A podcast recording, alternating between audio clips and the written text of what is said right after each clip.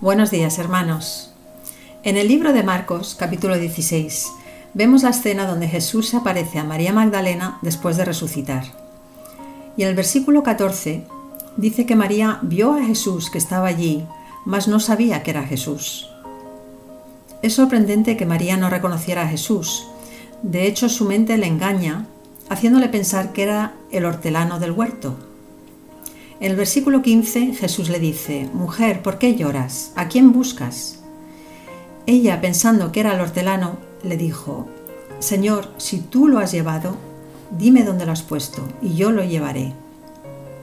Con estas palabras percibimos la desesperación de la búsqueda de María. Entonces Jesús exclama, María. Y volviéndose ella, le dijo, Raboni, que quiere decir maestro. Este encuentro es muy emotivo y vemos como en pocos segundos María pasa de la desesperación de buscar el cuerpo de Jesús a la alegría más absoluta por haberle encontrado vivo. Nos recuerda a todos los creyentes la alegría que experimentamos cuando nos encontramos a Jesús por primera vez, cuando descubrimos que nuestro Dios no es solo una imagen, sino un Dios vivo que nos ama y nos cuida. Mientras meditaba sobre esta escena, me seguía pareciendo muy chocante que María no reconociera a Jesús, que con las horas que había pasado con él, con las veces que había oído su voz, que no le reconociera me resultaba extraño. Y llegué a la conclusión de que ella no reconoció a Jesús porque no esperaba encontrarle allí. Sencillamente no tenía la expectativa de que se iba a encontrar con él.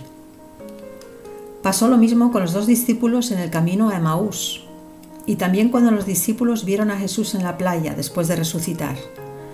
No le reconocieron porque no esperaban verle allí. Y así nos pasa muchas veces a nosotros también, que no vemos ni escuchamos al Señor porque no tenemos esa expectativa. El mensaje que podemos extraer de todo esto es que solo veremos a Jesús cuando tengamos la expectativa de verle. Esto es lo que llamamos fe. La fe, hermanos, debe ir por delante.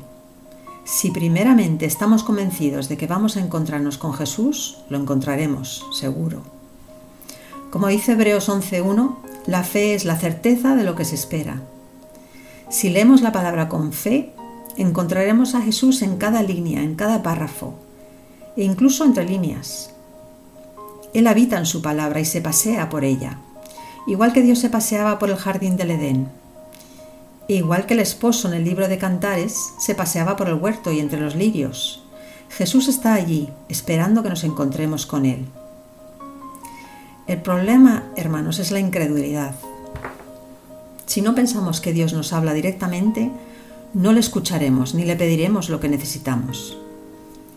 Como dice Santiago en el primer capítulo de su libro, si no pedimos con fe, no recibiremos nada del Señor. Qué fácil es para nosotros abrir este precioso libro de la palabra y no encontrarnos con él. Pero Jesucristo está allí, las escrituras reflejan su imagen. Cuando nos sentemos a leer la palabra, no lo hagamos sin más, como el que lee cualquier otro libro.